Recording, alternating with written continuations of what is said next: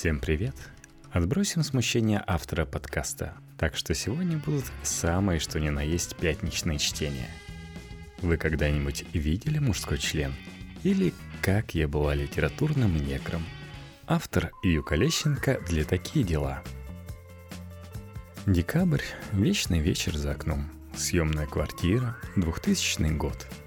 Мы счастливцы, у нас есть матрас, самодельные книжные полки, магнитофон, 7 видеокассет с Томом и Джерри, компьютер, пуховое одеяло и пейджер. Обычно я сижу на полу, курю и жду Костика. Он вешает кондиционеры по 12 часов в день, а я пишу стихи. У нас одни парадные джинсы на двоих. Мы донашиваем старые гриндерсы, самый праздничный ужин, жареная с луком тушенка и советское шампанское – по ночам мы играем в нарды и мечтаем о Париже. Мы ходим в гости, пьем портвейн и поем Гребенщикова. Нам кажется, что почти и чуть за 30 – это детский возраст. Еще никто не болеет и не исчезает навсегда. Еще ничего не страшно и все смешно. И жизнь настоящая. Она не в скучном и голодном сегодня, а когда-то завтра, потом. Совсем не скоро. С деньгами совсем плохо – мы лежим на матрасе и считаем, сколько останется на еду, если заплатить за квартиру. «Давай я тоже пойду работать», — говорю самоотверженно. «Кем?» — спрашивает Костик. «Не знаю. Официанткой, уборщицей, дворником. Что там люди еще делают?» Костик вздыхает. «Ну а что, дворник — это так романтично. Представляешь? Утро, листопад, пахнет дыбом, голуби. Я выхожу с метлой — ты что, заснул? Нет. Я слушаю. Метла, голуби. А что ты хотела делать с голубями? Наши друзья очень творческие люди. Все пишут стихи. Некоторые даже в рифму. Все бедные, все непризнанные. По субботам мы сбрасываемся на пиво, сидим до утра, несем свои вахты в прокуренных кухнях. Каракс, Пороский, Куртасар, Русский рок, время колокольчиков – Костик спит в кресле, свернувшись креветочкой. После кондиционеров он ходит сшибать сосульки с крыш. Он такой худой, что парадные джинсы теперь только мои. И опять посылать гонцов гастроном. Поет друг Леша и подмигивает. «Денег нет», — говорю я. «Слушай», — говорит Леша, — «а ты же в попрозе можешь?» «Могу», — говорю я. «А по сексу?» — спрашивает Леша. «Да запросто», в середине 90-х я писала письма в Speed.info. За них хорошо платили. В конце 90-х я писала криминальные и трагические репортажи в газету «Опасная ставка». Владелец газеты жил в коммуналке на Патриарших.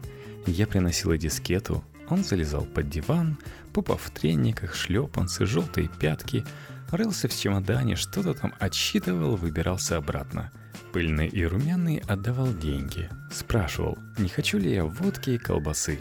Вот и холодильник тут же. Хвастался пистолетом, просил больше подробностей в текстах. Поживее надо писать барышня. Люди хотят знать всю правду о тяжелой, но интересной жизни временных подруг-дальнобойщиков. В понедельник я еду устраиваться на работу. Главное, не дрейф, инструктирует Леша. Вид у тебя интеллигентный, прокатит.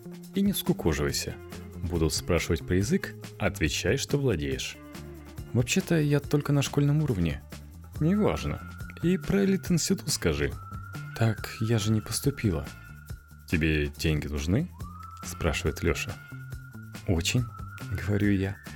В доме на Большой Дмитровке много офисов. Внизу сидит сонный охранник с газетой, пахнет котлетами, сырой и звездкой и котиками – я поднимаюсь на третий этаж, нахожу дверь с табличкой издательства.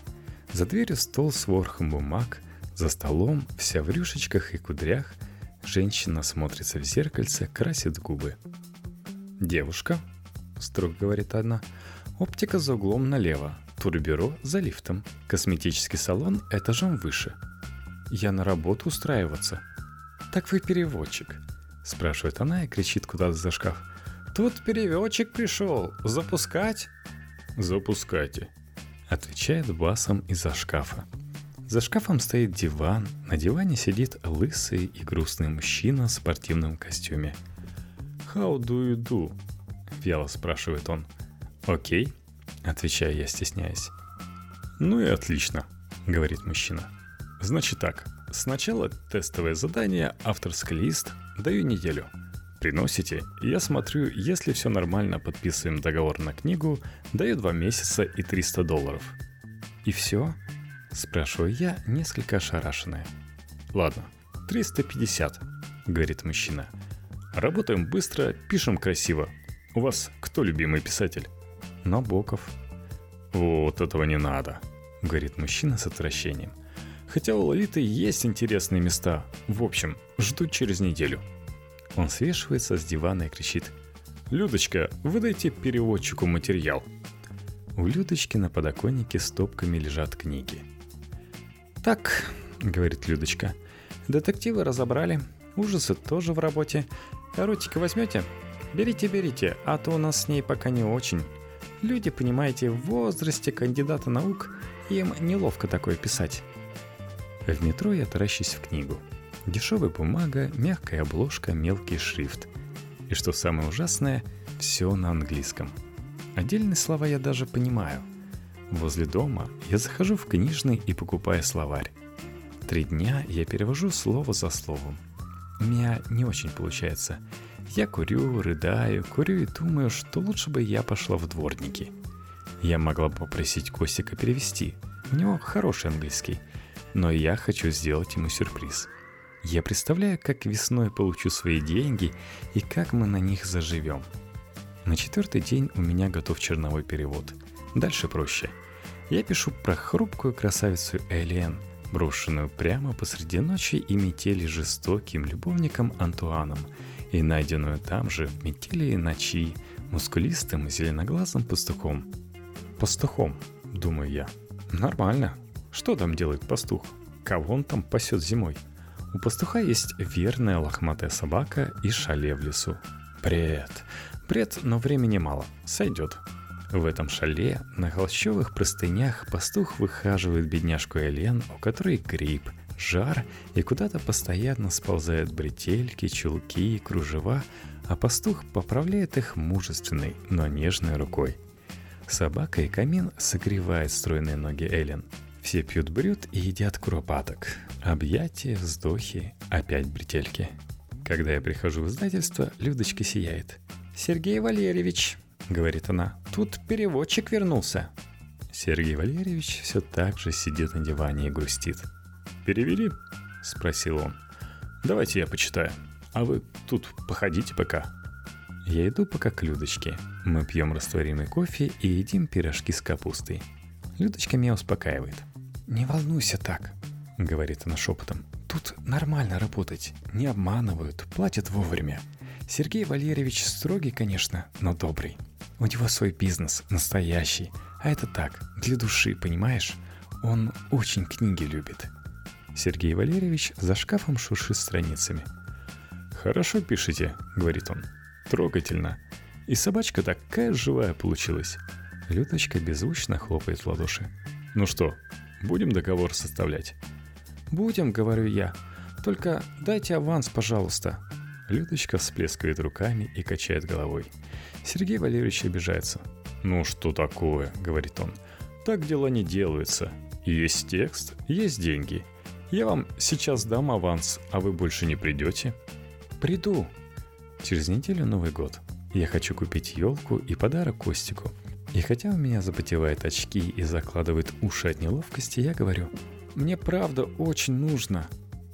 Серенький, шепчет Людочка, ну дай ты ей денег. Сергей Валерьевич вздыхает, достает толстенький кошелек, отсчитывает пять двадцаток. «Составьте договор», — говорит он скорбно, — «и выдайте переводчику материал». Январи всегда бесконечные, только не этот — Вчера звонила Людочка, спрашивала, как продвигается роман. Я сказал, что все отлично. Выданную Людочкой книгу я еще не открывала. Через месяц я должна сдать текст на 200 страниц. Я ложусь спать, я надеюсь, что все решится само собой. «У тебя все хорошо?» – спрашивает Костик каждый вечер. У меня все ужасно. Я всерьез думаю о том, что можно, например, нечаянно сломать руку. А лучше обе – На улице скользко, я неуклюжая кулема. Приду в издательство в гипсе, ну что они мне сделают? «У тебя все хорошо?» – спрашивает Костик. Я говорю, что нет, нехорошо. Показываю договор, книгу, словарь, рыдаю, заворачиваюсь в одеяло, подвываю из одеяла про аванс и Сергея Валерьевича. «Да просто отдадим ему эти 100 долларов», — говорит Костик. Тогда я подвываю про то, что нет, что я хочу эту работу, я умею, я смогу, что мне бы только перевести, а там я сама. «Ладно», — говорит Костик, — «что-нибудь придумаем». И Костик придумывает — я перепечатываю весь роман на английском, мы прогоняем его через переводчик Prompt. Это кажется гениальным решением, пока мы не видим перевод. Его рабочий поршень остановился. Она княпала через передачу. Груды волочились по волосяной плоскости. Единицы конечностей двигаются вдоль. Деревянная стояла упорно. Животное знает животное. «Кнак-нак-нак», — вопросило лицо. Это невыносимо. Костик хохочет, и я разбиваю три тарелки. Люточка звонит и передает привет от Сергея Валерьевича. «Слушай», — говорит Костик, — «а ты уверена, что кто-нибудь из них читал оригинал?» Аннотацию мы перевели за 10 минут. Свой первый любовный роман я написала за три недели. Тот, кто не сдавал вовремя текст, ничего не знает об эйфории. «Завтра в 10 встреча с редактором», — строго говорит Людочка. «Что-то не так?» – спрашиваю я. «Не опаздывай», – говорит Людочка и кладет трубку. Наверное, меня разоблачили, думаю я, по дороге в издательство. Сейчас будет стыдобище, позор, вопли. Надо было выпить коньяка. Можно упасть в обморок в крайнем случае. Людочка встречает меня в коридоре, гладит по плечу, поправляет воротник рубашки, стучит в соседнюю дверь. Говорит, «Ирина Викторовна, можно к вам?» И мне шепотом на ухо – только не спорь с ней. Вообще, лучше молчи и совсем соглашайся. Крошечной комнате очень яркий свет от настольной лампы. За столом сидит крошечная, пожилая женщина в сером костюме, седые волосы стянуты на затылке в пучок, очки, прямая спина, брови в ниточку, пахнет школой, мелом и невыученным параграфом по истории. «Здравствуйте, Ирина Викторовна!» – бодрым пионерским голосом говорю я. «Садитесь». Я сажусь напротив, складываю руки на коленях, замираю. В комнате очень тихо. Я стараюсь не дышать. Ирина Викторовна отлично держит паузу. Мне нестерпимо хочется отпроситься в туалет и одновременно пообещать, что я больше так не буду, неважно что. Просто не буду так больше никогда. «Деточка», — говорит Ирина Викторовна, — «давайте начнем с простого вопроса. Вы когда-нибудь видели мужской член?» «А что?» – спрашиваю я. «Вы член когда-нибудь видели?» Доброжелательно повторяет Ирина Викторовна. «Мужской половой орган». Мне кажется, я проваливаюсь в вату. Или тону, или вообще сплю. «Да», — говорю я неуверенно, — «немножко видела». «Очень хорошо. И то, что вы видели, было похоже на маленького льва, нефритовый стержень и...» Она листает распечатку — восставший стебель лотоса. «Что?» – спрашиваю я. «Деточка, эти влажные холмики, перламутровые росы, тайные ложбинки, слезы нежного бутона, сокровенные лепестки. Что это такое?»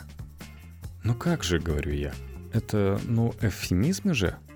«Молодец», — говорит Ирина Викторовна. «А теперь подумайте о тех, кто это читает. Им не нужны стебли и лепестки, им нужно что-то живое, понятное, простое. Грудь — это грудь. Сосок — это сосок. Член — это... Член, с готовностью продолжаю я, синдром отличницы. Нет, говорит Ирина Викторовна, это слишком прямолинейно. А как тогда? Спрашиваю я. Например, естество, говорит Ирина Викторовна, постукивая карандашом по столу. Или вот еще хорошее слово – плоть. Вы запомнили? Я киваю. В остальном особых замечаний у меня нет. Можете работать дальше. До свидания. Ну как? Спрашивает Людочка и наливает мне кофе. Нормально? Говорю я. Умница, радуется Людочка. А то ее, знаешь, даже Сергей Валерьевич боится. Составьте новый договор на 400 долларов и выдайте переводчику материал. Говорит Сергей Валерьевич из-за шкафа. Жду через два месяца. За полтора года я написала шесть любовных романов – там были ковбои, принцессы, казановы, амазонки, покатые подлецы из Сан-Франциско, ранимые француженки, брошенные и найденные дети, ураганы, шелковые простыни, пепел роз, божале, рассветы над морем, грустный пьеро, стройные неудачники, десяток свадеб, золотовласые незнакомки, жестоко... жестокие банкиры, яхты, камины, серебряные серпики юного месяца, тайные поцелуи, предательства, хэппи-энд – Людочка кормила меня пирожками. Сергей Валерьевич грустил на диване и просил вставить в текст собачку. Или хотя бы лошадь. Ирина Викторовна давала ценные указания. По одной любовной сцене на главу. Каждая сцена на две страницы. Постарайтесь не повторяться я выработала алгоритм чередования поцелуев, прикосновений, ссор, вздохов, бретелек, бокалов вина, слез сожалений, родинок на ключицах, золотистых волосков на руках, ямочек, веснушек, сорванных кружевных сорочек, лодыжек, мускулистых животов, хрупких лопаток, грудей, смятых простыней, плоти поникшей, плоти восставшей и всякого другого естества. Я перестала смотреться в зеркало, читать книги и ходить в гости – все вокруг и я сама казались мне недоработанными персонажами, а жизнь на вкус как заплесневевшая горобушка.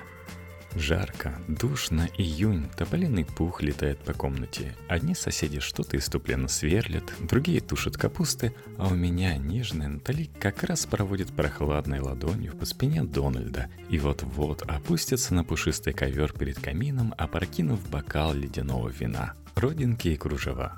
Меня тошнит, я сохраняю Натали и бегу в ванную. Возвращаюсь. Дональд падает на колени и целует загорелые бедра, ощущая на губах привкус соли. Меня снова тошнит. Сохраняю Дональда. Приношу из ванны тазик, ставлю возле компьютера, пью холодную воду. У Натали с Дональдом ничего не получается. Всех тошнит третий день подряд. «Сходи на УЗИ», — говорит мама в телефон. «Поздравляю, вы беременны», — говорит доктор. «Сергей Валерьевич очень хочет текст», — говорит Людочка. «Я больше не могу», — говорю я. Мы с Тазиком сидим за компьютером. Дональд оказался мерзавцем. Наконец-то. Натали убегает в холодную ночь. Ну, хоть где-то прохладно. Подворачивает ногу. Так ей и надо. Падает, засыпая в слезах. А могла бы в одеяле. Утром ее, продрогшую, находит бывший возлюбленный. Например, Джон. Шел по следу с верной лохматой собакой – все сползает, розовый сосок выглядывает из кружев. «Привет, сосок». Пальцы Джона спускаются ниже и зарываются... «Тазик». «Все», — говорит Костик, — «ложись спать». «Ты что?» — отвечаю я. «Это же кульминация на две страницы. А у меня там уже груди пять раз напряжены, пупок весь обцелован и мурашки везде побегали. Можно еще про попу. Но как ее назвать? Холмы, холмы тоже уже были. У тебя в эротическом смысле попа с чем ассоциируется? Костик молчит. Еще можно пальцы облизать, говорю я Тазику. Похлопать, погладить, смять, укусить. За попу, говорит Костик. Хватит, ложись. Давай я допишу. Что там? Как обычно, она ощутила его пальцы на своем затылке, закрыла глаза и отдалась жаркой волне страсти. Только без эвфемизмов. Ну, это понятно, говорит Костик. Утром я включаю компьютер, открываю файл, пролистываю, читаю и кричу, перекрывая соседскую трель. Ты что? Что ты сделал? Что это такое? Любовная сцена, без эвфемизмов, говорит Костик. Я до сих пор жалею, что стерла эти две страницы. Нормативными там были только союзы, прилоги и знаки препинания. Последний роман я сдала в начале августа. Людочка ахала и спрашивала, можно ли потрогать мой живот. Сергей Валерьевич грустил, отдавая конверт с деньгами. «Такие тиражи», — говорил он. 55 тысяч экземпляров. Зачем вам уходить? Хотите 500 за книгу? Ирина Викторовна, когда я зашла попрощаться, сказала, что работа со словами не прошла для меня даром и пожелала творческих успехов. Недавно мы разбирали кладовку. «Чума!» — сказал мой 14-летний сын Данечка, очень скептичный подросток, вытаскивая из коробки пожелтевшую растрепанную книжку. «Вы только послушайте!» Она вздрогнула и выронила из руки бутылку шампанского. Ее сознание помутилось, отключив чувства. Одна мысль билась в висках. Бежать, бежать. Мысль билась в висках. Какая невероятная фигня. Надеюсь, выбрасываем? И мы, конечно, выбросили. Только потом я достала ее из мусорного пакета и снова спрятала в коробку. Пусть Натали, Джон и лохматая собака еще посидят у камина с ледяным блюдом в бокалах. Пусть даже в шале. И ладно, пусть эта чертова бретелька сползает с хрупкого плеча бесконечно.